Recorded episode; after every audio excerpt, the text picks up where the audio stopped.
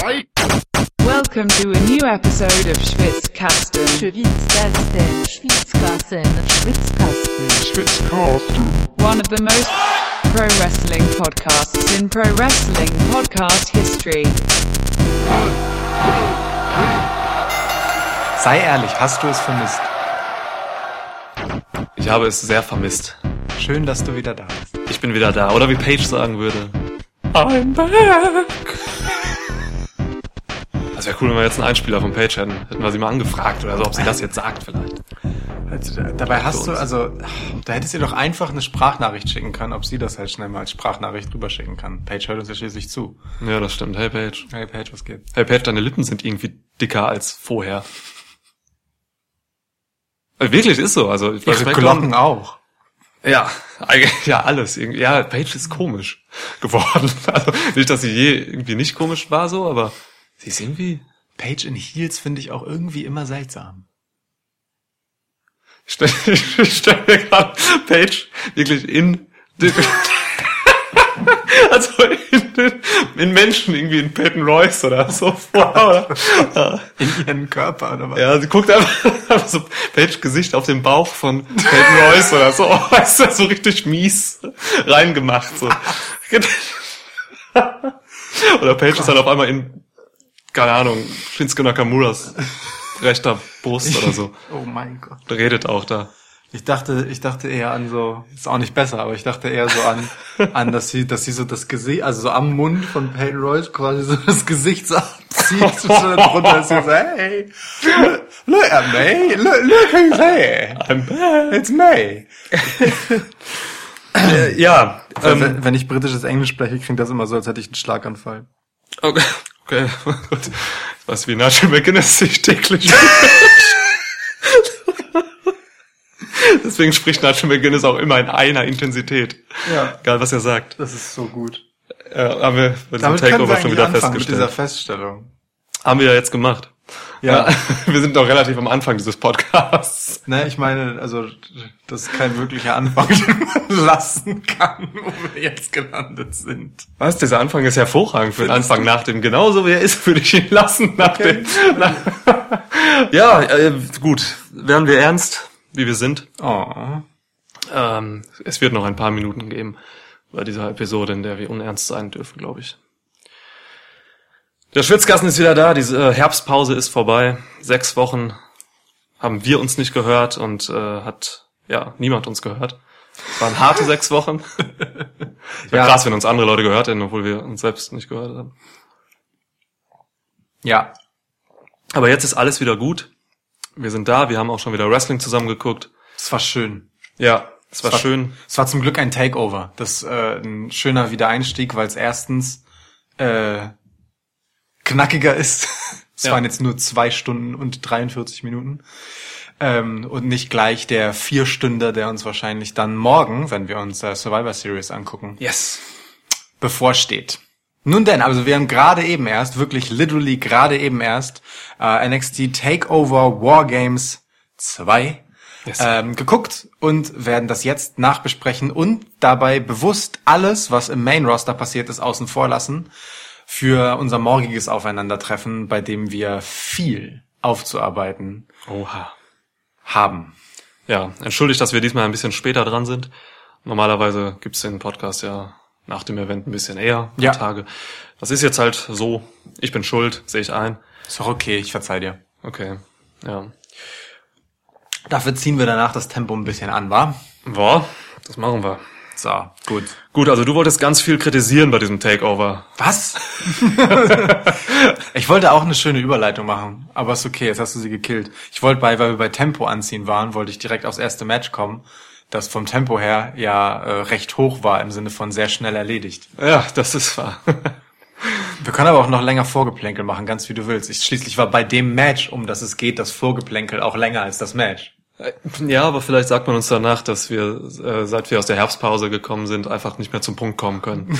Das kann natürlich sein, dass das passiert. Die Gefahr ist aber zu groß. Ich wäre bereit, damit zu leben, ehrlich gesagt. Wir haben schließlich auch lange nicht gesprochen und das darf man uns dann auch nachsehen, dass wir vielleicht nicht unbedingt sofort zum Punkt kommen. Das stimmt. Aber wenn wir diesen, das Page-Palaver, ein schönes Wort, Ja. äh, von, von eben wirklich drin lassen, Ja, dann haben wir schon so viel Vorgeplänkel.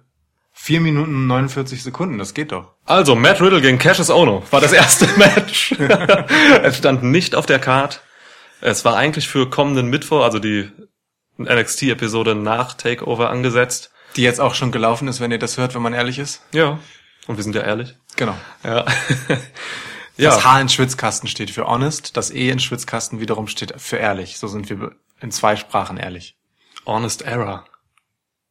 Das Gegenstück zu Undisputed Error. Das Face-Gegenstück zu Undisputed Warum? Error. Warum ist honest das Gegenstück zu undisputed? Weil die nicht so ehrlich sind. also die, die machen eher Heal-Sachen und Backstab. Honest Error sind immer ehrlich. Wir, also du und ich und John Cena und, und Becky Lynch vor ihrem Heel-Turn. Wir wollten nicht über das Main Roster sprechen, gleich reden wir wieder über Becky Lynch. Stimmt. Ähm, Oh, Becky ja.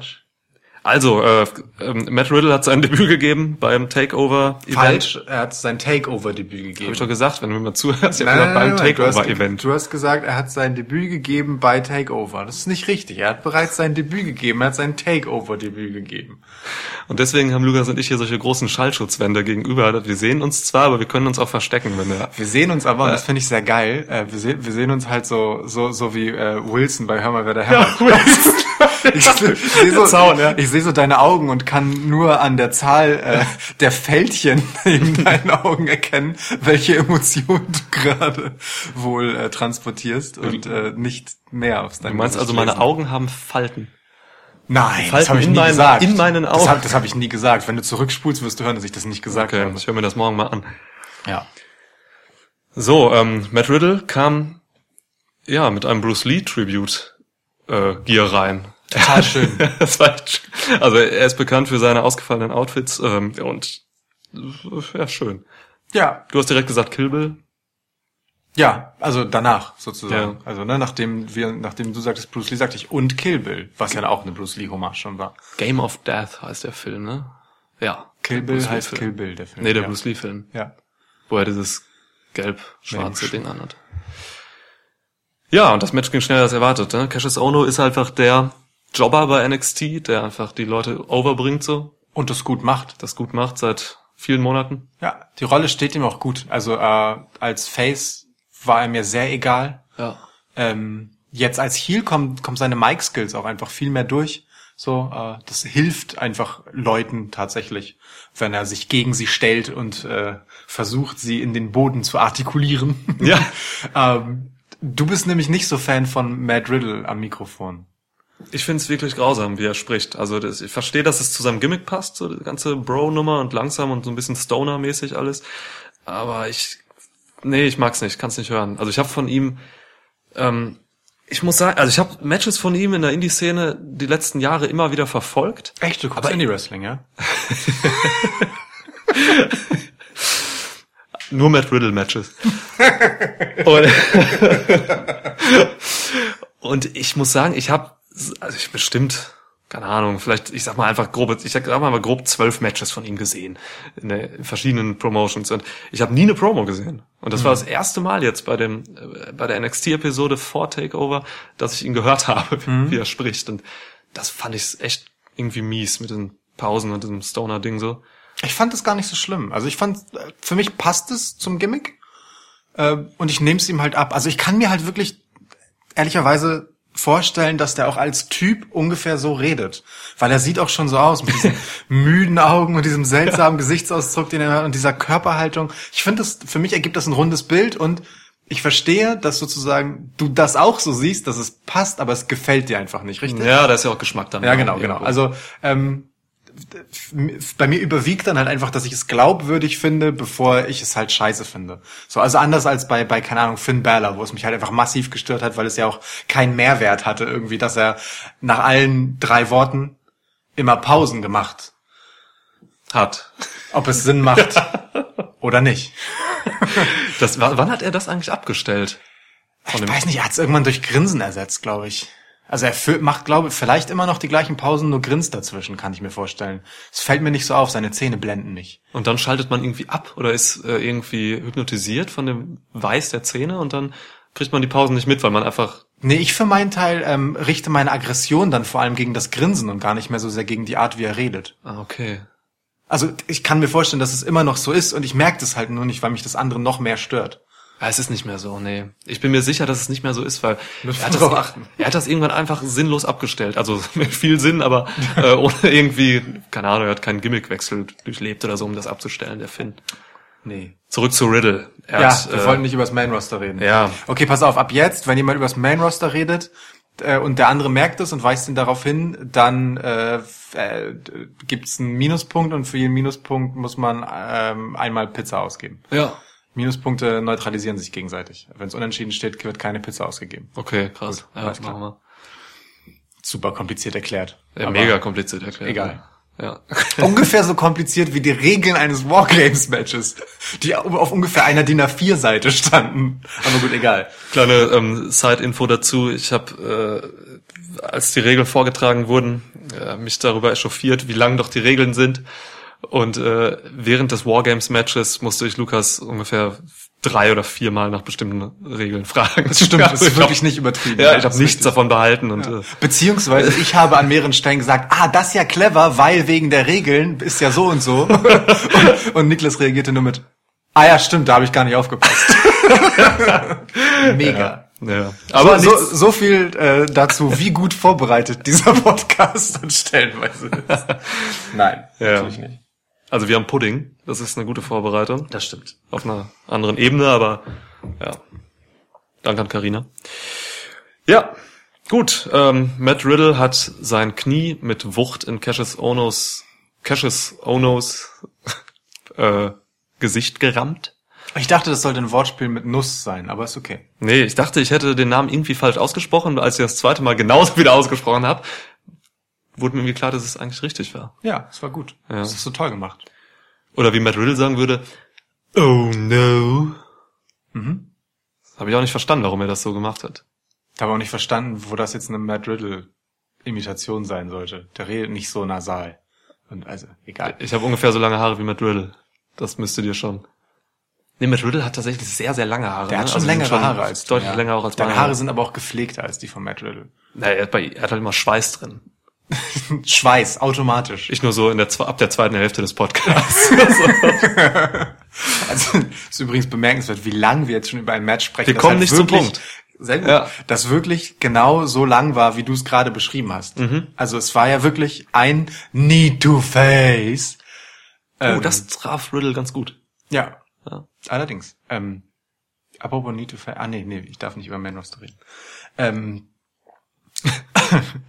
äh, ja, und dann war es zu Ende. Dann gab es den Pin und das Match war durch. Äh, und das war witzig, weil ähm, Cassius Ono ja vorher noch gesagt hat, dass er äh, Matt Riddle in einer Sekunde ausnocken wird. Das ist ja auch und der Knockout-Artist. Das ist halt witzig, weil es genau andersrum passiert. Mann. Ja. Krass. Aber gut, so hatte der gute Matt Riddle sehr schnell sein Debüt äh, bei einem Takeover-Event und sah dabei gut aus. Also ich fand auch da ähm, seine Performance im Ring mh, am Mikrofon gut. Das war, da fand ich es auch nicht so extrem mit den Pausen. Und Es war Längen. nicht so extrem, ja. Genau. Ähm, also vor Publikum funktioniert er besser, könnte ich mir vorstellen. Mhm. Mal gucken. Ja, viel gesagt hat er ja auch nicht. Hat aber ganz gut reagiert auf so oder interagiert mit dem Publikum. Naja, und dann das Match war halt wie gesagt schnell erledigt. Aber es ist ein, ist ein okayes Debüt. Auch interessant, dass man so einen so einen richtig schnellen Squash mal wieder macht. Vor allem Ja. gegen so einen Bär wie Ono. Ja, das stimmt. Und Ono ist ja auch wirklich, er fungiert momentan, also seit Monaten als Jobber, der Leute overbringt so, aber ist ja immer noch jemand, den man in der Regel nicht so umhaut, weil er ja schon ein High-Quality-Jobber dann in dem Fall ist so, ne? Ja. Ja. Okay. Ja, aber kommen wir zur vernünftigen Card, oder? Ja, wobei, ich ein, ein, ein Punkt halt noch, ähm, weil was das jetzt halt offen lässt, ist, äh, in welche Region ähm, pusht man Matt Riddle jetzt direkt, nachdem er Ono so schnell niedergeschlagen hat. Ne? Also schiebt man das auf dieses Überraschungsmoment. Die Performance von Cassius Ono deutet ein bisschen darauf hin, weil er ja tatsächlich nach dem Pin auch sofort wieder hochgekommen ist und so benommen umhergewankt ist, was er sehr schön gesellt hat. Ähm, und macht das Match am Mittwoch dann trotzdem. Wahrscheinlich, wissen wir jetzt noch nicht, weil Ja. wir haben es noch nicht gesehen. Das wird stattfinden. Ähm, Gehe ich auch von aus. Ähm, und bei dem Match wird sich dann halt im Prinzip zeigen, oder nach dem Match noch viel mehr wird sich dann zeigen müssen, wohin es halt mit Matt Riddle gehen soll. Ne? Geht es direkt so in Titelregion ähm, oder baut man ihn erst einmal weiter auf, aber welche Klasse haben die Gegner dann? Ich bin Ja. sehr gespannt tatsächlich, was da passiert. Over beim Publikum ist auf jeden Fall schon mal sehr anständig. Es sind doch mehr Faces als Heels da gerade, oder? Also so als so Einzelgegner. Hm. Also es ist schon, weißt du, du hast die Undisputed Era da, sind vier Leute so, aber und Die sind gefühlt halt schon der gesamte Heal-Bestand. ja, Also so gefühlt, ne? Natürlich Ja. ist dann noch der Champ, Tommaso Ciampa. Ähm, wenn man so will, Johnny Gargano neuerdings. ja, aber Gargano Riddle wird's ja jetzt auch nicht direkt geben so. Nee, nee, ich glaube, nee. er wird erstmal über jemand anderen kommen, also jetzt erstmal über Ono, denke ich. Das wird eine Fehde. Mhm. Ich denke mal, die machen da so noch zwei Matches draus oder so. Ähm, das macht Ono auch gerne für den guten Matt. Ja, und dann geht's mal Richtung, vielleicht dann wieder Richtung North American Title Das für könnte ich Riddle mir auch vorstellen, ja. Vielleicht Aber nicht gegen Ricochet. Nee, der wird bis dahin nicht mehr sein. Vielleicht ist es wieder, wieder Adam Cole. Adam Cole kann ich mir gut vorstellen als Gegner für Riddle. Ja. Das Ja. geht. Das geht. In einem Hair-Match. Hair versus Hair Match. Riddle Cole. Geil. Ja. Aber das wäre tragisch für Riddle. So, der schon deutlich schönere Haare hat als Adam Cole. ja, ich, nee, ja, nee. Das können wir einfach so stehen lassen. Ähm, du, al- du alter Adam Cole Mark. So. Adam Cole Mark. Adam Cole mag. Wie dumm. Gut. Match Nummer zwei. Ja. Shayna Baszler gegen Kyrie Sane. Um den NXT Women's Title ein Rematch. Korrekt. Ja. Das Rematch von Evolution, WWE Evolution. Äh, das Evolution Match hat mich wirklich super umgehauen. Das war extrem gut, wie ich fand. Ja. Ganz gut erzählt. Shayna Baszler war da einfach gigantisch. Also das Match habe ich tatsächlich äh, im Urlaub irgendwo in Südamerika gu- geguckt. Ich glaube, ich war in Peru und habe es mir einfach angeschaut und äh, echt, das hat mich weggeblasen. So, das musste ich auch irgendwie sehen. Und das, mh, ja, das Match jetzt bei Takeover konnte da nicht so mithalten, oder? Es war übrigens, ein, haben wir vergessen zu sagen, ein Two out of Three Falls Match. Und wir haben während des Guckens noch darüber gesprochen, dass es eigentlich eine total spannende Stipulation ist, äh, weil sie in ihrer Ansetzung bereits so viel Spannung enthält, ne? Weil äh, erst einmal hat man ganz grundsätzlich so eine Situation wie in jedem Match auch. Ähm, wer kriegt den Pin? So. Ähm, unter ein bisschen besonderen Bedingungen, gerade bei so einer Submission-starken äh, Wrestlerin wie Shayna dabei, da muss Kyrie ja im Prinzip schneller raustappen, äh, damit sie noch Luft für sozusagen die restlichen bis zu zwei Falls hat. Ähm, und danach ist es dann offen. Geht das Match nach dem ersten Fall dann gleich an denjenigen, der den ersten Fall gescored hat, oder wird es super spannend und es gibt ein 1-1, wie eigentlich in jedem Two-Out-Three-Falls-Match, wenn man ehrlich ist. Ähm, so, und es trägt, hat so eine, so eine, und am Ende hat man dann halt diese Situation, ne? Wer macht es letztendlich? Oh mein Gott, es steht 1 gegen 1. Lukas hat so ein T-Shirt an, da steht Two out of Three Falls drauf. Ähm, und das Witzige ist halt, das, was ich gerade gesagt habe, ist auch ungefähr das ganze Match schon gewesen. Also viel mehr ist eigentlich nicht passiert, als dass es von Fall zu Fall ging und bei der erstbesten Gelegenheit der Fall quasi passiert ist oder direkt im Konter darauf und dann war es zu Ende. Es war schon ein bisschen schade, weil eigentlich so viel Möglichkeiten in dem Match stecken, sich von Fall zu Fall dramaturgisch zu hangeln. Also Ja. wir haben äh, das Match oder so ein Last Man Standing Match zum Beispiel, was relativ vergleichbar ist. Ähm, da kann man so viel machen. Ne? Da haben wir Dolph Ziggler gegen Seth Rollins gehabt. Oh mein Gott, was da für eine, ja. was für eine Dramatik da drin war. Ja. Und das hier war so weit entfernt davon.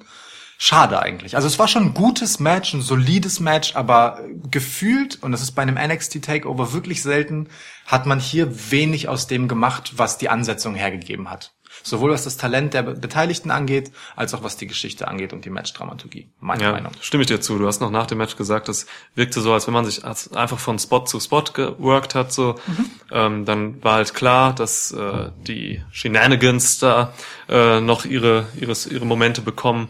So, aber auch die wirkten irgendwie einfach so. Ja, jeder hatte halt irgendwie seinen Spot. So, ne? Also man muss dazu sagen.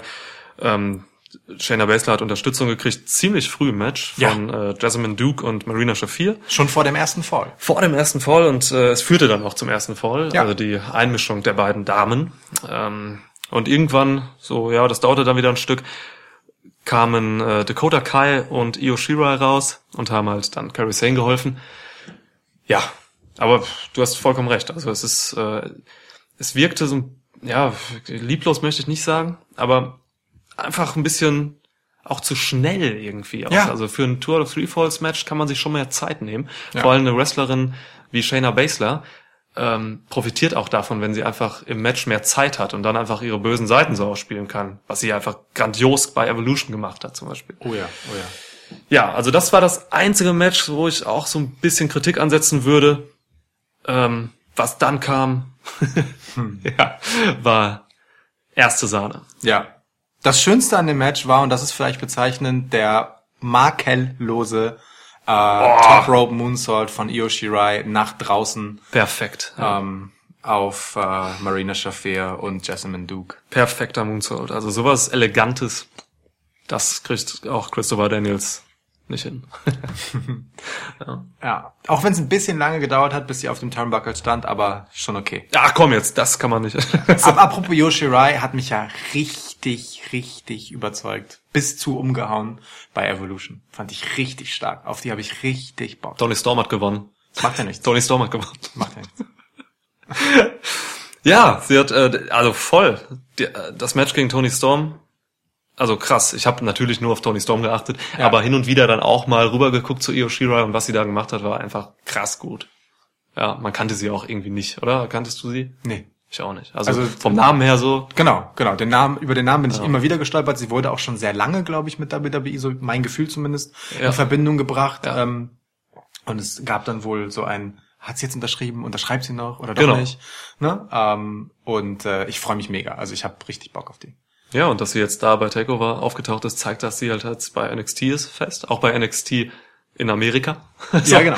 Ne? Es hätte ja auch sein können, dass sie irgendwie zu Tony Storm geht, nach Mhm. NXT UK. Äh, ja, aber also ne, Tony, echt, ich habe also ich habe ihr schon persönlich gratuliert und so, aber Mann, ey, sie hat das Young Classic gewonnen. Geil, Ja. geil, geil, geil. Yes. Ja. Cool. Okay. Wenn man Io schreibt, dann sieht es immer aus, als würde man 10 schreiben. Das stört mich ein bisschen an ihr. ist auch ein seltsamer, seltsamer Name. Ja. Io. Io. Aber auch irgendwie schön. Shayna Baszler hat gewonnen und ihren Titel damit erfolgreich verteidigt. Da, ehrlich gesagt, äh, habe ich auch überhaupt keinen Zweifel dran gehabt, dass das der Ausgang am Ende sein wird. Das ist auch gut so. Ist auch gut und richtig so. Ja. Ähm, ich finde es bemerkenswert tatsächlich, dass sie die erste und damit halt bisher einzige äh, zweifache NXT Women's Titelträgerin ist. Mhm. Weil sie eine Quereinsteigerin ist, wenn man so will. Jemand, der, der keine großartige Wrestling-Geschichte hinter sich hatte, ähm, als sie zu NXT kam. Aber also gemessen daran, was für eine Entwicklung sie in jeder Hinsicht, ja, in jeder Facette der Disziplin Pro Wrestling äh, gemacht hat, ist das mehr als verdient. Ich bin wirklich sehr, sehr, sehr Ja. begeistert von Shayna Baszler und was sie aus sich gemacht hat rückblickend. Das ist echt krass. Das habe ich im Mae Young Classic vor zwei Jahren noch nicht kommen sehen. Gar nicht. Ja. Ich dachte mir, die ist irgendwie, ja, sieht ganz cool aus so, aber da war sie einfach noch ein ganz anderer Wrestler als jetzt. So. Ja. Das ist schon krass. Ja, stimme ich zu. Das ist echt, das ist eine gute Geschichte mit ihr. Total. Und jetzt noch mit den, äh, dass sie jetzt noch in der Faction ist, so, wenn man jetzt äh, Mhm. quasi da die UFC-Girls beinimmt, so. Das ist schon. Was für ein absurder Stable-Name das wäre. UFC-Girls. oh, ähm, apropos, Girls ist ein Begriff, den man bald nicht mehr im äh, TV sagen darf. Wie? Bei WWE. Echt? Gebannter Begriff, ja. Ich habe äh, gelesen, es gibt jetzt, also es wurde irgendwie, ist irgendwie durchgesickert, dass jetzt demnächst mal wieder neue Regeln kommen, die Wörter betreffen, was nicht gesagt werden darf. Und da ist absurdes Zeug bei. Man darf Girls nicht sagen, man darf ähm, Hell nicht sagen. Aber wie heißt denn Hell in a Cell? Ja, Cage in a... Ca Cage in a Red Place. Keine Ahnung. Ich meine Also, nicht, dass Hell in a Cell ein äh, Match wäre, das ich vermissen würde. Aber trotzdem. ah, da, okay. da, da war noch ganz viel anderer, Aber- anderer Mist bei. Okay, also das heißt, wir haben hiermit quasi bestätigt, dass der Undertaker in Rente gehen wird. Weil also die Hälfte seiner Promos ist damit durch. Ja, stimmt. ja. Ja, Krass. Also, ne, das, die drei werden wahrscheinlich nicht UFC Girls heißen. UFC Girls from Hell. Genau, weil der Hauptgrund, weshalb sie nicht UFC Girls heißen können, ist, dass man Girls nicht sagen darf. Number One Contender darf man auch nicht mehr sagen bald. Was? Das ist kein Witz, aber das ist keine Verarsche. Und wie heißt es dann? Also ich meine, ja, es gibt ja am laufenden Band Number One Contender Matches. Es ist, Okay, ich bin gespannt. Wahnsinn. Ich bin gespannt. Ähm, generell ist natürlich die Wortwahl im WWE-Universum durchaus seltsam manchmal. Also ich finde zum Beispiel die Bezeichnung von jemandem, der gerade sein erstes Match hat als Superstar direkt so absurd und albern, aber natürlich man hinterfragt es halt nicht mehr, wenn man es gewohnt ist. Nur wenn man halt so äh, quasi so Casual Wrestling Gucker ist, ja, und nur mal so reinschaltet, dann muss einem das doch total Banane vorkommen, dass, dass da jeder irgendwie ein Superstar ist. Ja. So, also ganz strange. Naja, gut. Und früher Egal. sogar noch Diva. Ja, ja, gut, Diva. Ja. Ich finde es schöner, wenn, ähm, wenn sie, wenn sie Athlete zum Beispiel sagen. Das fand ich immer ganz schön. Mhm. Ähm, manche sagen das immer so zwischendurch, die sich ein bisschen gegen das Superstar wehren. So, also ich, bei warum? man, manchen Wrestlern merkt man halt so, einen- so einen, wenn sie Promos halten, so einen inneren Konflikt an bei manchen Vokabeln. Das ist ganz geil. So, die sagen dann vielleicht eher Athlete. Wobei Ähm, Athlete eher als Prädikat benutzt wird von Ja, den ja. Kommentatoren, um jemanden wie Charlotte herauszuheben. Das sowieso auch. Ja, Ja, ja, ja. klar, natürlich. Naomi Ähm, is one of the best athletes. Ja, ja, das ist einfach ein Ding. Und witzig ist auch, dass ja oft vermieden wird, das, was bei WWE passiert, Wrestling zu nennen. Ne? Ist das so? Ja, total, klar. Sie sagen super oft in this industry oder so. Ja, stimmt. Also sie sprechen ganz selten von äh, Wrestling als Sport. Sie sagen dann sehr oft äh, Sports Entertainment natürlich, weil das der Begriff ist, den sie halt prägen wollen. Ja, Ähm, oder Performer statt, Genau. äh, statt irgendwie Wrestler, Wrestler. wird nie gesagt. Warum? Wrestler nie. Das finde ich schon bemerkenswert. Warum ist das so? Naja gut, also ich meine, Amateur Wrestling nennen sie halt konsequent Amateur Wrestling. Ja. Ähm, ich kann mir schon vorstellen, dass das etwas damit zu tun hat, dass man nicht den Eindruck erwecken will, äh, dass es ein tatsächlicher sportlicher Wettkampf ist. Oh, kann So. okay, ja. Also weißt du, dass man Mhm. sich so sehr klar als Entertainment positioniert. Könnte sein, deswegen Performer trifft Genau. er noch besser, ja. Aber Athlete Okay. zum Beispiel würde das ja hergeben. So, und das enthält das Sportliche irgendwie mehr. Ja. Also es ist schon, sind die, die sprachlichen Gebaren in dieser Welt sind schon manchmal äh, etwas sehr seltsam. Ja, ja. Gut, wir driften wieder ab. Ja. Ja, okay, zu dem Match ähm, hast du noch was zu sagen? Ansonsten können Nö. wir, können wir glaube ich, zum nächsten gehen, weil das war wirklich, ja, für mich eigentlich das Match des Abends. Das hast du schon vorher gesagt, dass es dein Match des Abends wahrscheinlich wird. Ja, Das, auf, das, auf das du dich am meisten freust. wenn Johnny Gargano halt involviert ist bei einem Takeover-Event, dann, boah, dann stehen die Chancen einfach sehr, sehr gut, dass es das Match des Er hat nicht enttäuscht. wird. Er hat nicht enttäuscht, er hat mich sogar überzeugt, obwohl ich etwas reserviert war bezüglich seiner jüngeren Entwicklung. Ja, stimmt, da hatten wir vorher noch drüber gesprochen. Aber erzähl doch mal. Ja, Johnny Gargano hat gegen Alistair Black äh, gekämpft und es war echt ein mördergutes Match. Also der Aufbau zum Match ähm, hatten wir ein bisschen kontrovers drüber geredet. Ähm, mich hat es komplett überzeugt. Also vor allem die Charakterentwicklung von Gargano, der halt ähm, ja das the biggest mystery of the summer ähm, als äh, der derjenige verlassen hat, der Alistair Black dann angegriffen hat. Und ich, ja, ich bin eigentlich echt zufrieden mit seinem Heel-Turn dann, den er dann hingelegt hat. Weil er eben, weil es eben so ein psychologischer Heel-Turn ist, der irgendwie plausibel ist vor dem Hintergrund, dass Johnny Gargano einfach so viel durchgemacht hat in seiner Fehde mit Tommaso Jumper, dass er einfach eben in einem mentalen Status ist, wo er auch einfach dieses Desillusionierte, das er jetzt gerade verkörpert, einfach, ja, einfach gut haben kann. So, also man, es, wir- es ist irgendwie plausibel, dass er jetzt halt wirklich ein paar psychische Narben äh, davon getragen hat. Also Johnny hat halt Alistair quasi als Collateral Damage bezeichnet äh, auf seinem Weg in die Dunkelheit. Denn- so hat er es gesagt. ähm, hat er, ja, musste Alistair Black halt irgendwie aus dem Weg geräumt werden. Also Alistair Black, Weg in die Dunkelheit, ist einfach eine schöne sprachliche Figur gerade. Ja. Ist- ja, so konnte halt Johnny Gargano das äh, Singles-Match nochmal haben um den Titel gegen Tommaso Jumper. Alistair Black kam dann jetzt halt wieder, mh, wutentbrannt. Durch Nikki Cross hat er erfahren, dass, äh, dass äh, Gargano ihn attackiert hat. Nikki Cross in der ganzen, in dem ganzen Aufbau der Fehde ein Traum. Ja, das so ja, schön. Ja. Das Publikum äh, liebt sie auch einfach jetzt nochmal doppelt so sehr wie vorher. Ja. Das ist schon krass. Naja, und Garganos Psyche ist jetzt einfach, ähm, finde ich, interessiert mich einfach. Also ich finde es einfach spannend, was mit ihm passiert, äh, dass er eben, und das sagt er auch selbst, dass er seinen Charakter eigentlich nicht komplett abgelegt hat. Er wurde nur verzerrt irgendwie. Er wurde halt echt also mit einem Schatten überlegt so. Das ist jetzt meine Formulierung, das hat er so nicht gesagt, aber äh, und ist jetzt einfach so dieser desillusionierte Typ, der echt glaubt, dass er noch der Held in der Story ist. und einfach noch die Arroganz hat und sogar beim Rauskommen, beim, beim Einlaufen bei diesem Takeover-Event jetzt wirklich so ja, diese Face-Elemente hatte. Er hat ein High Five gegeben mit dem Publikum, was ich super fand. An so einen kleinen Jungen, ja. Ja, während er parallel ausgebucht wird. Ne? Er grinst und so. Ja. Das, das war einfach, äh, einfach herrlich zu sehen. Und ja, und im Match hat er dann ja auch dich überzeugt. Ja. Also mit dem, was er dann nicht nur am Mikrofon gerechtfertigt hat, sondern was er dann im Ring gezeigt hat. Ja, also ich habe das Match gebraucht tatsächlich, um ähm, die Entwicklung gut zu heißen, in Anführungsstrichen. Ähm, dafür, was für ein großes Mysterium, the biggest mystery of the summer war, ja, wie lang sich diese ganzen ähm, Untersuchungen gezogen haben, ähm, hat es sich mir nicht mit genug Knall aufgelöst. So, ich war irgendwie hat es mich nicht so umgehauen und ich fand auch dieses Erklärvideo von dem durch die Nacht laufenden äh, Johnny Gargano, der sich dann an den Platz setzt, wo er Alistair Black ausgenockt hat, irgendwie nicht so mitreißend. Also klar, es macht Sinn und es erklärt mir das gut, aber es erklärte es halt einfach nur. Und ich bin dann eher ein Freund des Transportierens dieses Prozesses und der Emotionen und so weiter. Und deswegen hat mir das Match tatsächlich dabei geholfen, diese Charakterentwicklung von äh, Johnny Gargano zu verstehen und auch nachzuempfinden, ähm, weil er da sehr gut dieses, dieses, ähm,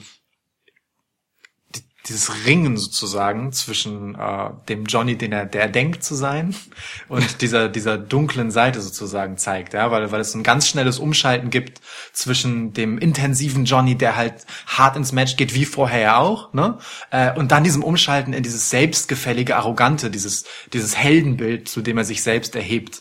Ähm, das ist schon ganz schön. Und ähm, es bekommt so eine so eine zusätzliche ähm, Komponente noch dadurch, dass ähm, diese, diese überhebliche Selbstwahrnehmung ja auch ein Stück weit durchs Publikum gespeist ist und er sich daran auch immer noch laben will, ähm, ne? weil, Ja, weil er voll, halt der große ja. Johnny Wrestling ist, Stimmt. Äh, aber das Publikum eben nicht mehr so reagiert, wie er es gewohnt ist, aber er hört es halt gerade eben nicht oder noch nicht. Ja. Und da ist auch noch so eine interessante Erzählebene vielleicht für die Zukunft drin. Also ich bin jetzt nach dem Match, das großartig von beiden war, Ah, erst ja, ja, einmal, war das gut. ähm, wirklich sehr gespannt auf die weitere Entwicklung von Johnny Gargano, dass dieses Face-Gimmick, das er vorher hatte, zu nichts mehr führt, weil da einfach zu wenig Kante und Facette drin ist, um da viel zu erzählen, weil er ist am Ende kein John Cena, der am Mikrofon so beyond ist, Ja. dass, ähm, dass er ewig so das tragen kann, ja, ohne dass, dass er irgendeine Kante und irgendeinen interessanten Aspekt in seinem Charakter hat, ähm, dass ihm das natürlich gut tut äh, und im Ring steht ihm das eh, also weil im Ring kann der halt alles äh, und transportiert halt diese, diesen Zwist halt auch noch sehr gut, also das heißt, neben der wrestlerischen Komponente, die er vorher schon eben sehr stark drin hatte, also neben dem wrestlerischen, was von ihm bei ihm seit eh und je einfach stark ist, hat er jetzt noch äh, etwas zu erzählen im Match, so und zu transportieren und das macht ihn noch besser. Ich bin sehr gespannt. Ich find's schön. Ja. Also, ne, wie du, du hast gerade gesagt, im Ring kann er alles. Ja. Äh, und anfangs haben wir auch schon gesagt, dass äh, die Takeover-Matches mit seiner Beteiligung einfach immer der Wahnsinn sind. Ich habe mir, ich habe einfach eben während des Matches einmal darüber nachgedacht. Also ich würde sagen, dass Gargano nach AJ Styles der beste In-Ring-Performer ist bei WWE zurzeit. Wrestlerisch? Ja, Sicher. Denke ich auch. also das ist schon einfach erste Sahne, vor allem auch das Selling. Ja, genau. Also das war auch So. wieder ein knüppelhartes Match. Im wahrsten Sinne des Wortes, ne? Also w- Alistair Blacks Beine sind Knüppel Ja. und er hat damit so losgeknüppelt. Ja. Also krass, wie viele Knie und, und boah, ja, Wahnsinn. Auch, und auch die Finisher-Kicks, ne? Es gab zwei Black Mass-Kicks am Ende, die saßen so gut. Ja. Also Johnny Garganos Gesicht zählt so wahnsinnig gut. Erinnerst du dich noch an das Takeover, wo er einfach von AOP, waren es AOP? Ich glaube AOP, er einfach eine Leiter voll aufs Maul bekommen hat. Ja. Und zwar längst. So. So Verstehe ich nach wie vor nicht, äh, wie das funktioniert. So. Ja, Johnny Gargano, irre gut, irre gut. Irre trifft es halt auch ganz gut, ne? Also das ist halt die zusätzliche Komponente, die er jetzt mitbekommt. Ähm, der kann einfach noch irrere Sachen dadurch machen, dass er jetzt halt tatsächlich irre ist. Schön gesagt, ja. aber es ist halt so. Schön gesagt. Ja, und Alistair Black ist halt jetzt wieder einfach so stark zurück, wie er vor seiner oder als mit seiner Titelregentschaft war. Ja. Ich finde es, also auch bei Alistair Black hat das Match total viel gebracht für mich. Ähm, auch bei Alistair Black war ich in der Be Entwicklung die letzte Zeit bisschen kritisch. Ähm, mir hat der super souveräne, ähm, nicht von dieser Welt stammende mystische Charakter, Alistair Black, so äh, ganz gut gefallen, der keine emotionale Regung zeigt, der immer über den Dingen steht. Ähm, den hat er dann ja irgendwann abgelegt, im Prinzip, als er angefangen hat zu reden. Ja, und klarer Face wurde. Genau, ja, so muss man es auch sehen, stimmt. Ähm, und ich fand auch diese Momente dieser ähm, sehr überzogenen Wut, also diese starken Wutausbrüche auch nicht so geil jetzt im Aufbau der Fehde. Ähm, Im Match wiederum und nach dem Match einfach so ein intensiver, ähm, emotional glaubwürdiger Alistair Black, der nichts von seiner Stärke eingebüßt hat, war dann aber wieder ganz geil. So, weil es dann ähm, sich im Match sozusagen emotional auch richtig und natürlich angefühlt hat, anders als wenn er da sitzt und sein Kopf zuckt und der ganz sauer wird, wie in, bei der, in der Ja. NXT-Ausgabe davor. Ähm, da hat die Performance dann gepasst. Auch nach dem Match dieses selbstsichere Auftreten so. Es ist jetzt einfach wieder eine sehr äh, ja, angsteinflößende Gestalt im Prinzip, aber irgendwie mit so einer verletzlichen menschlichen Komponente so, ja, also so einer Emotionalität, die er vorher einfach nicht hatte. Ja. Ähm, das, das, auch das bringt ihm was. Also ich, ich fand ihn vorher mit seinem mystischen Debütcharakter, äh, der wenig Emotionen zeigt und einfach echt überlegen war, mental und physisch, fand ich ihn auch einfach besser und interessanter, aber das ist auch eine Seite, wenn du die kannst, die ist glaube ich auch irgendwo erschöpft dann. Ja, also, total. Ne, Wie bei Johnny, ne? Also es war für beide so ein, so ein Scheideweg-Match jetzt ein Stück ja, weit. Also Johnny für war vorher das langweilige Babyface, so, was Ja. man dann auch irgendwann nicht mehr tragen kann. Genau, du hast es ausgeführt. Ja, und ja, eben ganz anders bei Black, aber doch ähnlich. Ja, voll. Also von daher, es geht weiter bei NXT und das ist ja auch der Anspruch von NXT, dass die Charaktere weiterentwickelt werden Ja. und äh, eben nicht stagnieren, weil bei NXT zu stagnieren ist sofort der Tod. So, das geht nicht. ja. Ja. Also in, in der Hinsicht ist das Match einfach mustergültig gewesen. Ne? Also wenn man Ja, sich voll. ein Match angucken will, ähm, um sich zu fragen, ist NXT was für mich oder nicht, das ist ein gutes Match, das enthält alles, was NXT ausmacht. Sowohl auf der ähm, Ja. dramaturgischen und äh, erzählerischen Wrestling-Seite, als auch was das pure Wrestling angeht. Es war Ja. stark. Ich habe gerade eine mega krasse Idee. Ja. Oh, das ist gut. Pass auf. Stell dir, also ich überlege gerade, wie es so weitergehen könnte, ne? Mit, speziell mit Johnny jetzt.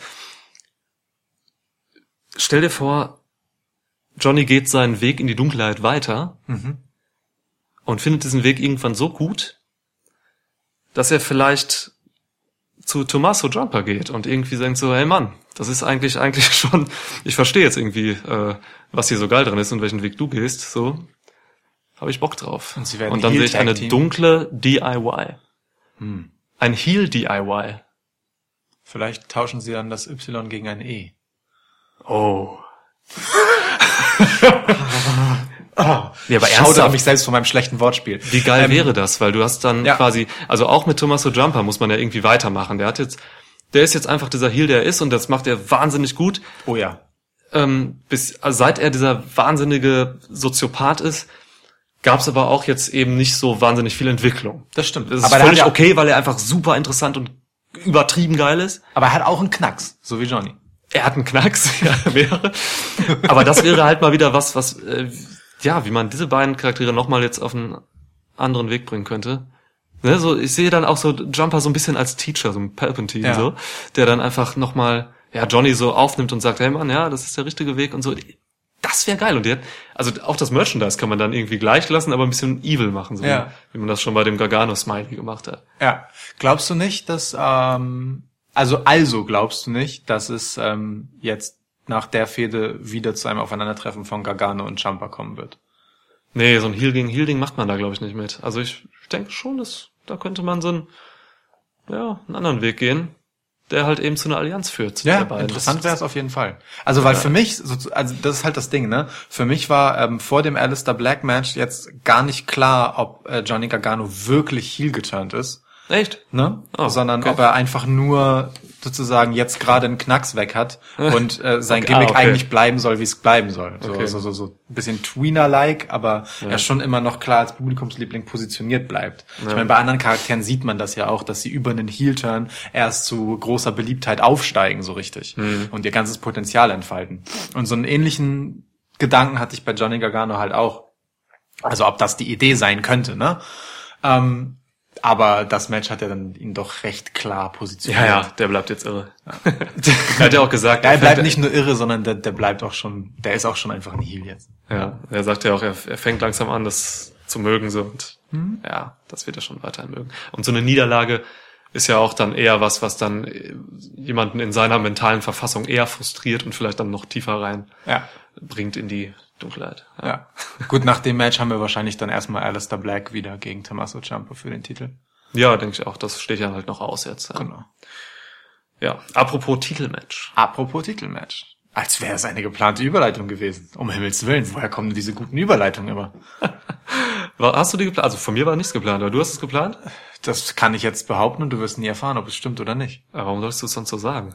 Das, äh, tja, reiner Instinkt vielleicht auch. Vielleicht war es auch geplant, vielleicht war es Zufall.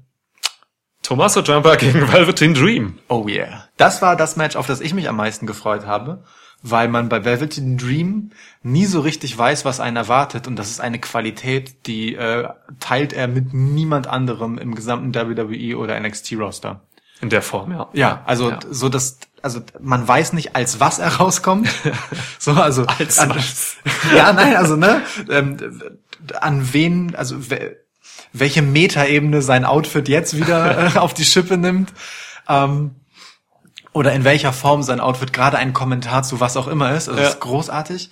Ähm, und auch in den Matches selbst, auch dieses wieder ein schönes Beispiel dafür, hat er halt immer mal wieder so, so einen Twist drin, der ähm, ja, also so völlig selbstverständlich passiert, aber eigentlich gar nicht selbstverständlich ist, sondern so quasi random einfach, so wie jetzt dieses Hulk Hogan Element. Es gibt einfach keinen Grund, warum er, also klar kommt er in einem Hollywood Hogan Outfit raus, weil sie in LA sind, aber es gibt einfach keinen Grund, warum er auf einmal die Hulk Hogan Superkräfte haben sollte, ja, und nach, nachdem er hart kassiert, äh, mit dem Finger auf seinen Gegner zeigt, und unbeeindruckt davon bleibt. Es gibt auch keinen Grund, warum dann äh, die Big Boots, die er macht, unglaublich träge und behäbig sind, wie Hulk Hogan in seinen besten Zeiten. Besten ähm, es Oder die gibt, Leg Drops. äh, genau, es gibt auch keinen Grund, warum er danach wirklich so geil amateurhaft aussehende, nicht nach Impact oder gewolltem Impact aussehende Leg Drops machen sollte. So, ähm, es ist herrlich, herrlich. Also ähm, ja, Velveteen Dream hatte auf jeden Fall seine Hulk Hogan Momente. Was die denkt Hulk Hogan, wenn er, wenn er dieses Match sieht? Der muss doch wirklich verarscht vorkommen, weil Ja. da ist die, ein Wrestler, der diese ganzen Aktionen eigentlich viel krasser machen kann und er macht sie so langsam, weil Hulk Hogan sie halt so langsam und sch schlecht aus heutiger Sicht gemacht hat. Und das Geile ist halt, das Geile ist halt, finde ich, dass ähm, all das auch völlig selbstverständlich unkommentiert geblieben ist. Es hat ja niemand, es hat ja niemand etwas dazu gesagt von den Kommentatoren. Ne? Das ist einfach so passiert. Ja. So das Publikum ist durchgedreht, aber Punkt. Das passiert einfach bei Velveteen Dream. Das ist mega. ähm, ganz davon abgesehen äh, hat er ein Titelmatch gegen Tommaso Ciampa gerasselt, das äh, eines Titelgewinns würdig gewesen wäre. Womit ich nicht sagen will, dass ich finde, dass er den Titel hätte gewinnen sollen, aber es war einfach ein wirklich würdiges Titelmatch dieser beiden, ähm, bei dem das Publikum mehrfach sich in Sicherheit ge gewogen hat, dass jetzt der Pinfall kommt und äh, bei drei Velveteen Dream als äh, Titelträger gefeiert werden darf. Also da- Eingeschlossen uns. Ja, also, ne, es gab absolut. Momente, da, wir hatten beide vorher gesagt, Wir sind ja auch Jumper, das Jumper Publikum. behält den Titel auf jeden Fall. Ja. Aber äh, Ja. dann gab es wieder diese Momente am Ende, wow, da okay, das wir muss, auch. das muss es jetzt sein. Ja. Ja. das muss jetzt sein. Also aber mehrfach halt, ne? Also was Nearfalls anging, war das wirklich wow. Ähm, und auch nicht so diese. Ich hatte dann direkt wieder dieses Bild, weil also auf beiden Seiten gab es ja ein Auskicken aus dem eigentlichen Finisher und ich hatte dann natürlich gleich wieder äh, die guten Brock Lesnar, Roman Reigns äh, Matches äh, vor Ei, ei, Augen. ei, ja.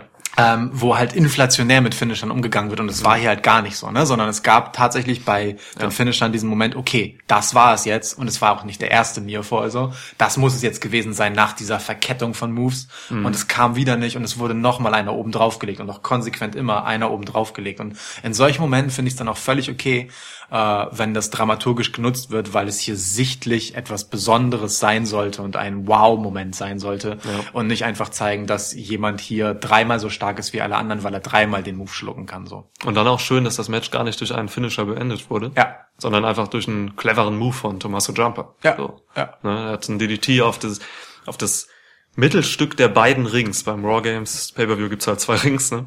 Und Rings da war ist jetzt doch der richtige Plural. Rings. Ja, hier, Dings. Ja. äh, ähm, und in der Mitte war halt einfach eine Aluminiumplatte. Oder wie ein Kommentator sagen würde, eine Steel Plate. äh, ja, und da gab's halt ein DDT drauf. Das war der Sieg. Und davor gab's halt wirklich einfach eine wahnsinnige Spannung. Also während das Match davor zwischen Black und Gargano gar nicht so unbedingt von der Spannung gelebt hat, sondern einfach von Stiffness und krassen Moves und einer guten Geschichte, Ja. hat das hier halt von, ja, auch einer guten Geschichte, aber auch, auch viel mehr von Spannung gelebt. Ja. Also das war dann halt auch für das, über, also gesamt gesehen für das Event aber eine gute Abwechslung. So. Fand ich auch. Und es ähm, passt ja auch zu einem Titelmatch im Prinzip. Ne? Dass Ja, du genau. wirklich in einem Spannung, Titelmatch diese dich fragst, okay, krass, wechselt jetzt wirklich der Titel? Ja. So, also das war schon, das war schon echt gut transportiert. Ähm, und also ab, ab einem gewissen Zeitpunkt des Matches hatte ich keine Ahnung, wann es endet. So. Und, und mit wem als Sieger. Es war Ja, man war halt auch so drin. Also man war einfach, man ist so mitgeflossen und war dann in der Spannung drin. Wir haben dann auch relativ wenig dazu gesagt einfach. Wir haben einfach geguckt, weil wir einfach so involviert waren. Äh, Für mich übrigens Highlight des Matches. äh, Mauro Ranello steht ungefähr zwei Meter von Tommaso Jumper entfernt und beleidigt ihn hart. er hat, glaube ich, ihn, äh, also- Son of a Bitch gesagt, also SOB.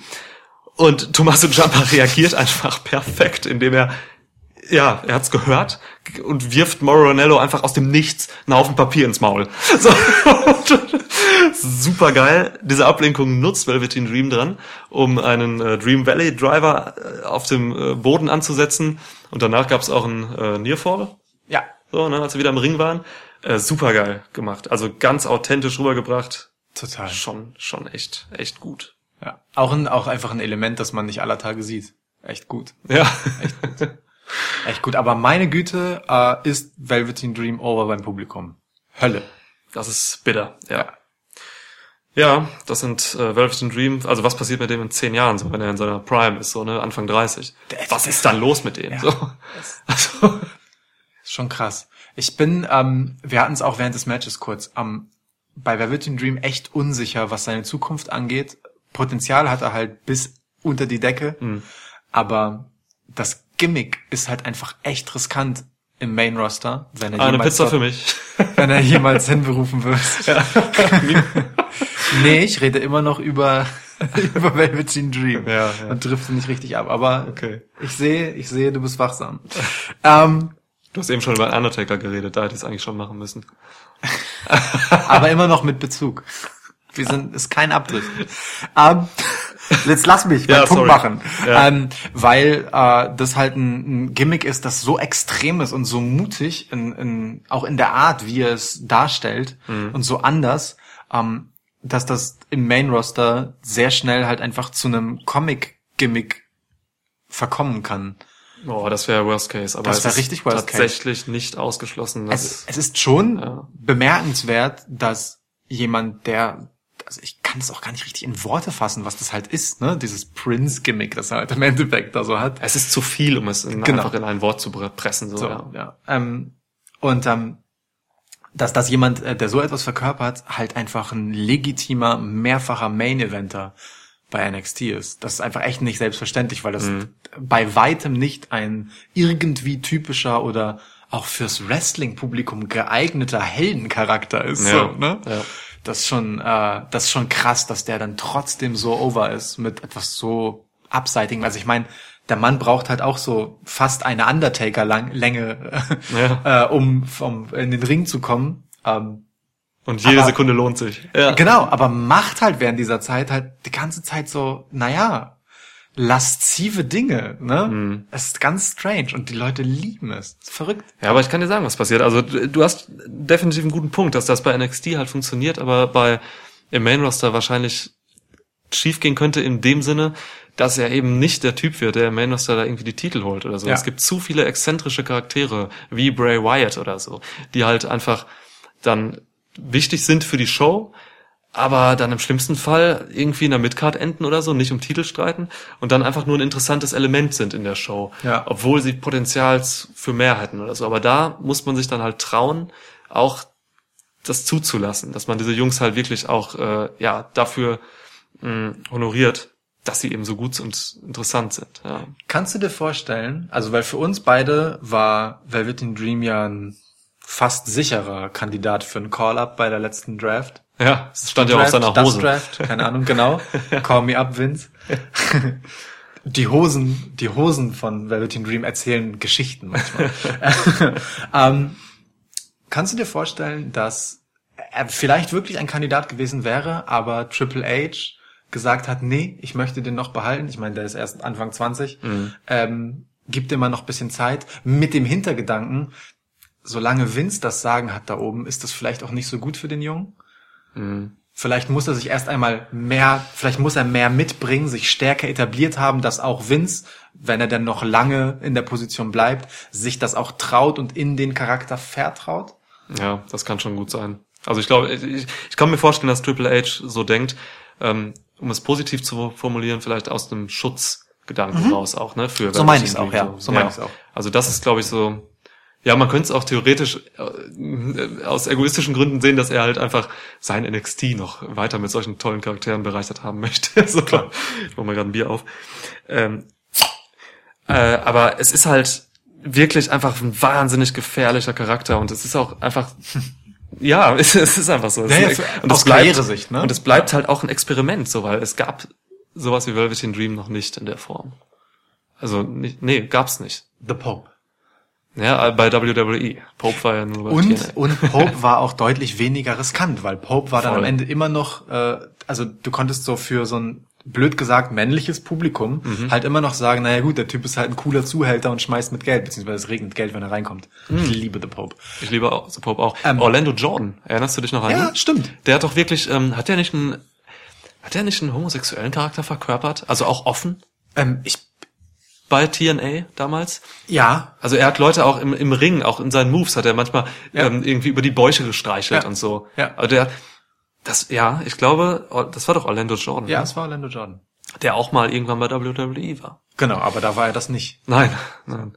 Da war er äh, halt ein relativ Ja, sowas wird halt, Wrestling-Charakter. sowas, sowas wird halt einfach in der Regel nicht gemacht. Und, ne, und Velveteen Dream, um das mal auch festzuhalten, äh, verkörpert ja keinen Homosexuellen, so, er, hat- er hat halt nur diese, diese lasziven, ähm, ja, diese Bewegungen und so, diese, diese Art, was man mit einem Narzissmus eigentlich mehr besser erklären kann. Naja, das aber ist eine dieses- gewisse Art von Narzissmus. So. Aber auch dieses äh, über die Lippen lecken und so, das ist natürlich Mhm. schon sehr, ähm, sehr sexuell aufgeladen. So. Ja. Aber dieses erotische, dieser erotische Niederfall vor Alistair Black, als die Fehde losging, Ja, genau. wo alle durchgedreht sind, Ja, weil das so krass gut war. ja, Ja. Das, also super, super spannender Charakter. Aber ich Ja. finde in, in einer Zeit wie heute auch ein absolut legitimer Wrestling-Charakter, muss man ehrlich Ach, sagen. absolut. Ne? Ja. Ähm, da darf es gerne mal auch äh, Projektionsfläche für andere Typen geben als den Ja. typischen Wrestler-Typen. Jetzt habe ich dreimal Typen in einem Satz gesagt, mega. Aber da hast du halt immer noch das, also ne, die Gesellschaft und so, klar, ist dafür total bereit, das Business an sich auch.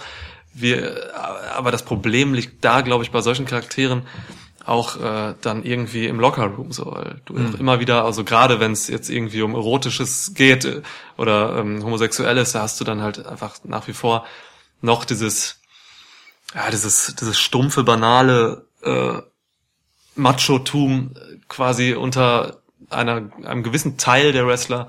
Im Profisport ja auch generell, ne? Also Ja, das ist genau, ist nicht nur auf Wrestling bezogen und so. So ein, so ein Darren Young, der, der, der schwul ist, hatte halt einfach keine Chance irgendwie Ja. so richtig. Und das hatte auch damit zu tun. Es gab immer wieder, da sickerten ja auch vor Jahren irgendwie dämliche Kommentare durch und so Ja. von Kollegen und so. Das ist halt, ja, also sind leider noch nicht alle für bereit. So. Ja.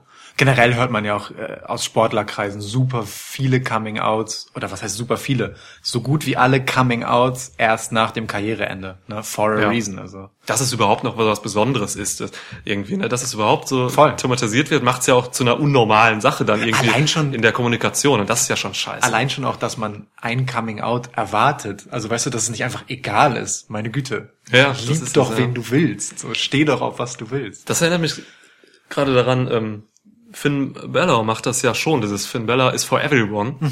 Ähm, Mhm. Auch er mit ist ja dem so eine- Regenbogen-Logo, ne? Ja, voll. Er, ist ja. Ja. er hatte ja Jahre, jetzt auch echt monatelang dieses Regenbogen-Logo quasi auf seiner Jacke und so. Er ist halt schon so eine Galionsfigur, die ja in diese Richtung halt positiv geht, so, ne? Aber hat er irgendeinen Bezug dazu? Also ich habe keinen, von dem ich wüsste und den ich verstanden hätte. Äh, boah, keine Ahnung. Ich weiß auch nicht, ob, äh, ob er, ob er schwul ist. Keine Ahnung, ich weiß es nicht. Ich weiß es wäre einfach nur so ein Ding, so ein Anliegen, was er vielleicht hatte. Ja klar, kann ja sein. Was Keine Ahnung. fair enough und absolut legitim und Ja. unterstützenswert wäre, ne? Sonja Deville hat sich ja auch geoutet. Das stimmt, ja. So, und die hatte auch mal quasi so, ja, so Regenbogen-Klamotten an. Hm. ja, es, also es, ne, es geht, geht schon alles in eine richtige Richtung. Kamen wir denn jetzt da drauf? Ach ja, wegen den lasziven Gesten von Velvet in Dream. Ja. ja. Ja, auf jeden Fall. Es war ein super Match. also, äh, es, ah, ah, mit aller Anstrengung zurück zum Thema. ohne Scheiß. Man, wir müssen beim, beim Survivor Series Podcast morgen aufpassen, dass wir auch ein bisschen mehr on point sind. Ja. sagt man uns das wirklich nach, dass wir nicht mehr, ja, so seit, seit die Pause war, Also ich meine, driften nur noch ab. Ich finde, man darf uns in dieser Woche ähm, das durchaus zugestehen, denn erstens, wir haben hier nur fünf Matches, äh, die erstens ein bisschen Platz verdient haben und äh, zweitens auch einfach den Raum lassen, ein bisschen mehr zu erzählen. Wir hatten ja auch lange nicht mehr Gelegenheit, Ja. miteinander ausgiebig über Wrestling zu sprechen, außerhalb von kurzen äh, Sprachnachrichten. Ja. Ähm, und äh, bei Survivor Series morgen werden wir halt einfach echt viel zu besprechen haben, was dazwischen so mit passiert ist. Da müssen wir ein bisschen aufpassen, dass wir nicht zu weit ausholen. Das, da gebe ich dir völlig recht. Aber äh, wenn es dann, wenn wir dann die anderthalb Stunden Marke mal wieder reißen, dann ist das halt so. Ich meine, das Ja. Event wird ja auch wieder vier Stunden lang sein. Ja. Insofern. äh, Auf jeden Fall. Also glaube ich, äh, lang gewesen sein, weil es war ja schon, nur wir wissen es noch nicht. Ja, klar, die Matches werden auch sehr lang gehen. Es sind halt zu viele Leute in den Matches. So, Survivor Series halt. So, gut, Matches. Wir hatten noch ein Match auf dieser Card vom Ja. Takeover Event. Ja, das namensgebende Wargames Match. Übrigens, ähm, meinst du, das Matt Riddle gegen Cassius Ono Match musste so kurz sein, weil die anderen, also und auch das Kyrie Sane gegen äh, Shayna Baszler Match war ja auch nicht wahnsinnig lang, weil vor allem das Wargames Match am Ende echt einfach bisschen Zeit gebraucht Auf hat. jeden Fall. Dreiviertel Stunde Match am Ende äh, muss sich halt auf eine Show auswirken. Ja. Ja. Auf eine Show, die insgesamt dann halt auch immer nur zwei Stunden 45 Minuten lang ist. Das ist halt so, ne? Das ist die Takeover-Länge. Ganz Ja, gut. klar, klar. Ja, was hielst du vom Match? Main Event. Ähm, Mayhem ist Ja. das, ist der kurze Begriff, mit dem ich es am liebsten beschreiben möchte. Ähm, ja, es, also es war wirklich einfach Wahnsinn. Also es ist super viel krankes Zeug passiert. ähm, die Dramaturgie war am Anfang ein bisschen vorhersehbar, dadurch, dass äh, es halt immer ein, ähm, also das Eins gegen Eins von äh, Adam Cole gegen Ricochet, schön und gut. Hm, der Start. Genau, wrestlerisch auch super, gar nichts zu meckern, total nachvollziehbar, die beiden zu nehmen. Äh, und dann gab es halt immer äh, durch durch die Stipulation, dass nach äh, fünf Minuten immer erst einer von äh, Undisputed Era reinkommt und dann nach weiteren fünf Minuten erst jemand aus dem anderen Team, jedes Mal. Ähm, immer diese Situation, dass es eine Überzahlsituation für Undisputed Era gab, da wurde dann halt der Gegner vermöbelt, dann kam der zweite aus oder der nächste aus dem anderen Team raus, dann waren die aber überlegen. Und das hat sich eigentlich so durchs Match getragen, weil letztendlich dann auch das Team gewonnen hat, das äh, bei sozusagen äh, Gleichstand äh, der Teilnehmerzahl auch immer überlegen war. Ja. Ähm, das hat bisschen die Spannung rausgenommen, wenn man so will. Wobei man ehrlicherweise sagen muss, dass es bei einem Wargames-Match irgendwie auch gar nicht darum geht, wer am Ende gewinnt. Scheißegal. ja. Über, überhaupt gar keine Auswirkung. Ja. Ähm, ist ein Schlachtmatch. Plus dadurch, dass es halt ein One-Fall-Match in einem Käfig, aus dem man nicht raus darf, mit zwei Ringen ist, bei dem Waffen erlaubt sind und alles Mögliche, Ja. dass es quasi völliger Zufall ist, wann jemand es irgendwie schafft, mal jemanden zu pinnen. Ja. So, und so war es dann auch irgendwie. Ne? Das Match war halt, hat sich halt äh, spektakulär von absurden Spot zu absurden Spot äh, gearbeitet und war dann irgendwann einfach mit einem davon zu Ende. Ja, genau. So, ja. Und das einzig Besondere an diesem Spot war, dass einer zwei Finisher hintereinander genommen hat und dann war es halt durch. So. Und dieser eine war Adam Cole, der dann gepinnt wurde von, ja, quasi Ricochet und Pete dann gemeinsam. Was auch ein schöner Moment am Ende war, dass ausgerechnet die beiden, die ja noch eine Rechnung miteinander offen haben, Ja. dank Undisputed Era, die das großartige Zwei-Titel-Match für beide Titel äh, unterbrochen haben. Äh, Zwischen dann- Pete dann und Ricochet, ja. Genau, ja, genau. Das war super. Äh, und sich dann wieder gegenüberstanden, als sie sich von Adam Coles äh, da liegendem Körper erhoben haben. Ja. Ja, war schon gut. Zwischendurch ist noch ein bisschen was Witziges passiert mit dem mit der sehr cleveren Idee äh, von Bobby Fish Ja. mit äh, der Kette und dem Schloss des Käfigs, in dem sein Team bis dahin drin war. Bobby Fish war der letzte, der reinkam für Undisputed Era. Den Käfig von Pete dann zusätzlich abzuschließen, so dass fünf Minuten später, wenn Pete dann reinkommen soll, er nicht aus dem Käfig rauskommt. Und erst die Referees versammelt, irgendwie so vier, fünf von denen, mit einem Bolzenschneider rausgerannt kommen müssen, um den Käfig aufzumachen. Was halt schon geil ist, ne? Warum braucht man so viele Referees dafür? Und dieser- klingt, klingt auch wie der Anfang eines Witzes. Wie viele Referees braucht man, um, Ja, Käfig- um Pete dann aus dem Käfig zu holen. ja. Die Antwort ist vier. Und dieser eine Ref äh, war so dumm, dass er noch quasi probiert hat, mit dem Schlüssel des normalen Schlosses für, das, für den Käfig auch das andere Schloss, was Bobby Fish befestigt hat, zu öffnen. Und dann ganz empört, schockiert zu seinem Kollegen sagte, der Schlüssel passt nicht. Ja. Warum sollte er auch passen? Das ist ja, er ist ja nicht für das Schloss, du Idiot. Man weiß natürlich nicht, ob man da nicht einfach einen Doppelpack gekauft hat, ne? Also. Ach so, meinst du so, gehst in den Baumarkt und Ja. du so ein Schloss, für das es dann auch immer den gleichen Schlüssel gibt? So. Nee, nee, nee. Also- schon, schon so ein Doppelpack mit zwei Schlössern, Ach so. für die man aber nur einen Schlüssel braucht. Okay. So wie zum Beispiel deine Haustür, wenn sie mehrere, also wenn du mehr ein Haus mit mehreren Türen hast, möglicherweise auch mit einem Schloss öffnbar ist. Ist öffnbar ein richtiges Wort? Alter. Aber egal.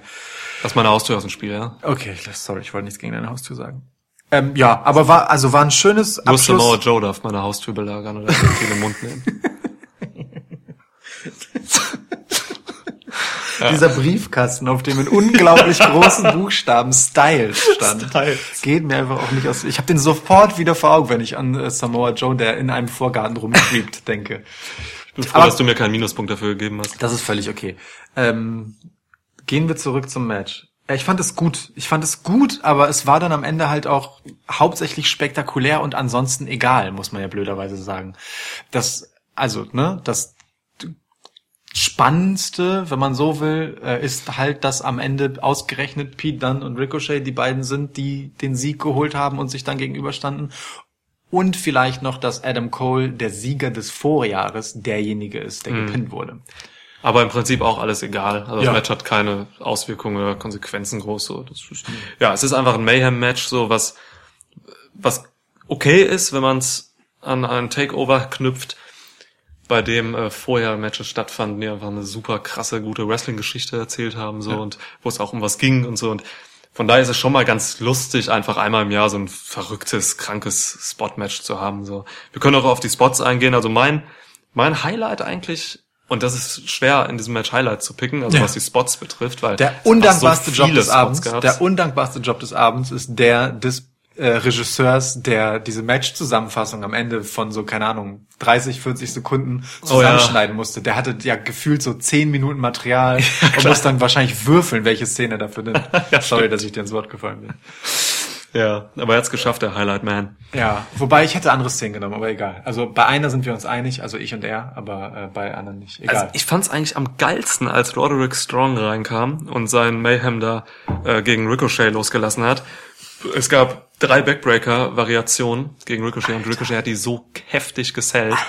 Also di- sein Rücken Ja. muss kaputt sein jetzt. so, das war halt stark, ne? Wie diese, wie, äh, wie Roderick Strong ähm, Ricochet am Arm gehalten hat bei den Backbreakern, auch danach noch, um ähnlich wie bei äh, den Tres Amigos und ähnlichen Moves halt einfach drei davon hintereinander zu machen Ja. und nie den Griff vom Gegner zu lösen. Das sieht bei diesen absurden Backbreakern, die er macht, halt einfach, also meine Güte. Vor allem bei denen, die er auf sein. Knie macht, so, ne? Ja. Das sind einfach, die sehen einfach geil aus. Ja. Das war echt, also wow, stark, ja.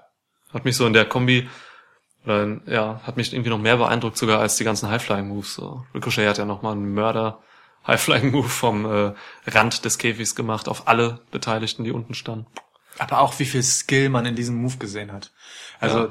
da, da steht halt ein Ricochet auf dem Käfig obendrauf ähm, und macht einen doppelten Rückwärtssalto im Prinzip, Mhm. wie auch immer man das dann nennen will. Also es war ja kein Moonsault, weil er es als Rolle gemacht hat, also Ja. eingerollt. Egal. Ähm, 630, Moonsault, irgendwas, vielleicht, Inverted, whatever. keine Ahnung, äh, auf alle anderen rauf. Und man sieht so, wie er im letzten Moment sich noch ein Stück weit eindreht, um äh, auf der Schulter, ich glaube von, äh, auf der einen Seite waren es Rowe und auf der anderen waren es Adam Cole, zu landen, damit es halt noch ein Wrestling-Move mit Impact ist und damit er nicht einfach nur auf den Füßen landet und wieder steht, anstatt zu sterben, was theoretisch auch passieren kann, wenn er auf dem Kopf landet. Ähm, Das würde passieren. also während viele andere, die die Athletik besitzen, so einen Move zu machen, den Sprung an sich, den Turn-Move in Anführungsstrichen, äh, und dabei sicher auf den Beinen zu landen, hat Ricochet darüber hinaus einfach noch die Wrestling-Intelligenz quasi im letzten Moment das Ganze auch als Wrestling-Move noch mitzunehmen, indem er eben nicht einfach nur landet, sondern noch auf jemandem landet und irgendwo Impact herstellt. Das ist also ja. das, dieser Mann ist auch einfach, also der ist auch ein legitimer Anwärter auf ähm, die Top 3 der besten In-Ring-Performer, die WWE gerade Ja, so zu bieten hat. Ich habe auch nur Gargano vor Ricochet gesetzt noch, weil Gargano einfach bei WWE einfach schon so viele gute, krasse Ja. Matches gezeigt hat und so. Und da muss Ricochet einfach noch ein bisschen was beweisen. So, ich weiß, was er kann, äh, weil ich einfach Indie-Matches von ihm kenne. So, aber ja, also ne, von bei WWE muss er noch einfach diese Matches wresteln, die Gargano jetzt schon gezeigt hat in den letzten Jahren. So. Auch allein die Härte der Matches, die Gargano so hinter sich hat, ist Mhm. natürlich nochmal eine ganz andere Liga als das, was Ricochet fairerweise zeigen konnte bisher überhaupt. Ja, aber Da- ich glaube aber auch schon vom Potenzial her, Gargano ist schon besser im Erzählen einer Matchgeschichte als, Ja. als Ricochet so. Das glaub ich er hat auch. auch mehr Erfahrung, muss man sagen. Also Gargano ist schon länger im Business. Ja, der ist auch ein anderer Typ halt, ne? Also Mhm. auch, ähm, er kommt, ist natürlich ein mega Wrestler, aber kommt stärker auch noch über das Technische als über das rein Athletische, Ja. wie jetzt ein äh, Ricochet. Ja. Der aber trotzdem, also einfach auf, auf, auf seine Art grandios ist. Ja, man muss sich einfach wirklich immer wieder die Augen reiben äh, und realisieren, was für ein Talent derzeit bei NXT äh, rumläuft. So, das ist einfach diese Breite an sauguten Wrestlern. Das gab's noch nie Was bei vor, Brand. wa- was vor allem deshalb so irre ist, weil ja ständig ihnen die Top-Talente rausgezogen und in die Main-Shows geholt werden. Ja, zum Beispiel Lars Sullivan, der jetzt Lars Sullivan kriegt jetzt bald sein Main Roster Debüt. Ja gut, der ist halt groß, Vince mag große Leute. Ja, aber trotzdem irgendwie verrückt. Ja, so, gut, ist halt so. Ja. Ja, Ja. das äh, genau. Gibt's noch was zu sagen zu dem Wargames Match? Ähm, Wir haben eigentlich alles du. erzählt. Ja, es flogen Menschen. Also witzig war noch der, der, der Moment, als äh, der Tisch nachgab und ein Spot verschoben werden musste. Das war ganz schön. Da ist, da ist dein frisch aufgestellter Tisch Ja. auf der einen Seite äh, wieder in sich zusammengefallen und äh, wurde dann erst zwei Minuten später so ungefähr wieder genutzt. Ich weiß nicht, ob es derselbe Spot war, der ursprünglich geplant war. Ich denke schon, aber mit anderer Beteiligung witzigerweise, weil dann Kyle O'Reilly der Empfänger war, anstatt wer wäre es vorher gewesen? Ich glaube, Cole lag da erst, ne? Ja, ne? Ich meine auch. Ja. Das war schon ein bisschen lustig und Kyle O'Reilly hat sich auch die ganze Zeit so mit dem äh, in seiner gewohnten Körperhaltung, muss man ehrlicherweise sagen, mit so äh, leicht nach vorne gerichtetem Hals, äh, so halb aufgerichtet auf dem Tisch, äh, um nicht zu viel Gewicht auf die Seite, die vorher runtergefallen ist, zu legen. Kyle O'Reilly ist für mich momentan wirklich der unterhaltsamste Charakter bei Total. NXT. Ich finde ich finde ihn so krass gut und interessant. So diese, diese ganz, ganz eigene Körpersprache, Mimik und so. Er wrestelt einfach so wie niemand anderes. Und das macht einfach Spaß zu sehen. So. Kyle O'Reilly ist wirklich, boah. Also, du hast gesagt so, ähm, du siehst ihn so ein bisschen als den zweiten Mann bei Undisputed Era nach Cole, ne? Ja, total. Voll. Ja, er hat ja auch das ähm, Match um den Vorteil bei dem Wargames Match gewrestelt bei NXT. Ist als Zweiter reingekommen nach Cole jetzt im Wargames Match selbst, ja. Mhm. Ja. Ähm, gefühlt hat er auch oft wichtige Matches für Undisputed Era. Ja. Ähm, er hat für meine Begriffe ähm, auch den zweithöchsten Redeanteil nach Adam Cole in den Promos. Wobei Roderick Strong auch relativ viel spricht. Bobby Fish ist halt so Nummer vier relativ deutlich gerade. Ja, ähm, der war hat natürlich auch lange Verletzung. verletzt, Ja. aber das ist ja kein Grund, ähm, dass man ihm auch in den Promos nur eine untergeordnetere Rolle gibt. Vor allem er redet besser als zum Beispiel Strong. Ja, aber ja, aber ich glaube, Strong ist halt jemand, der vorher auch als Singles Wrestler schon ähm, so gepusht war, dass es schwer zu Ja. zu äh, vermitteln ist, ihn dann so äh, zu degradieren in Anführungsstrichen. Ja, ja. Aber der, also der macht sich in äh, Undisputed Era total gut. Das war war ein Glücksgriff für ihn, ihn da reinzustecken. So, es gibt gibt ihm sehr sehr viel mehr. Voll. Ja. Im Prinzip vorgezogen so ein bisschen die Gargano-Entwicklung, ne? So jemand, der vorher rein übers Wrestling kam und sonst eigentlich nichts Ja. Spannendes an sich hatte. Stimmt. Dann schön eine Kante mitgegeben und los geht's. Ja. Ja. Tut Ich, gut. ich liebe Undisputed Era. Ich weiß. Wirklich. Ich weiß. Ja. Aber wie könnte man auch nicht? Undisputed Era sind auch so, so geil, mega over als, als äh, Stable. Das ist echt Ja. geil. Sind Gab's lange nicht mehr. Einfach so ein richtig, richtig, richtig krasses Stable. Shield. Also klar, Shield, genau. Ja. Wollte ich gerade sagen. Ich, und ich wollte da noch Heal hinterherwerfen. Ja. Und das Ding mit Shield ist ja durch. Das äh, dann morgen. Oh, dafür könnte ich den Minuspunkt geben. Naja, gut. Okay. Du willst unbedingt, dass ich die Pizza morgen bezahle, ne? Tony Storm ist zweifache WXW äh, Titelhalterin. Sie hat wieder den Women's Title geholt jetzt. Nice. Hast du das mitgekriegt? Das war also jetzt erst vor wenigen Wochen. Ich habe es im Urlaub erfahren. Und dadurch habe ich direkt von dir erfahren, wenn ich mich nicht alles täusche. Habe ich dir direkt wenn geschrieben? Ich mich nicht alles täusche, wenn mich nicht alles Kann sein, kann sein. Ich weiß nicht, es kommt so selten vor, dass du von Tony Storm sprichst. Äh, hm. Kann untergegangen sein in der Menge. Ich habe mir das neue Tony Storm Shirt bestellt. Also das erste WWE Shirt. Ja. Ja. Sieht eigentlich ganz gut aus. Es ist mal ein nicht überladenes. Da steht einfach nur Tony Storm und mit Ö auch geschrieben so drüber, quer. Töni oder Sturm? Sturm. Ja. und dann ist da so ein, so ein, äh, so ein roter Streifen noch, den sie, sie hat immer unterm Auge, hat sie so einen Streifen. Aber der ist doch normalerweise schwarz. Der ist eigentlich schwarz, aber das T-Shirt ist schwarz, deswegen wäre es blöd, einen schwarzen Streifen darüber zu machen. Deswegen Ja. mussten sie ihn rot färben. Okay. Ja, äh, aber ja, also Kann man natürlich irgendwie jetzt weniger repräsentativ finden, aber ist okay.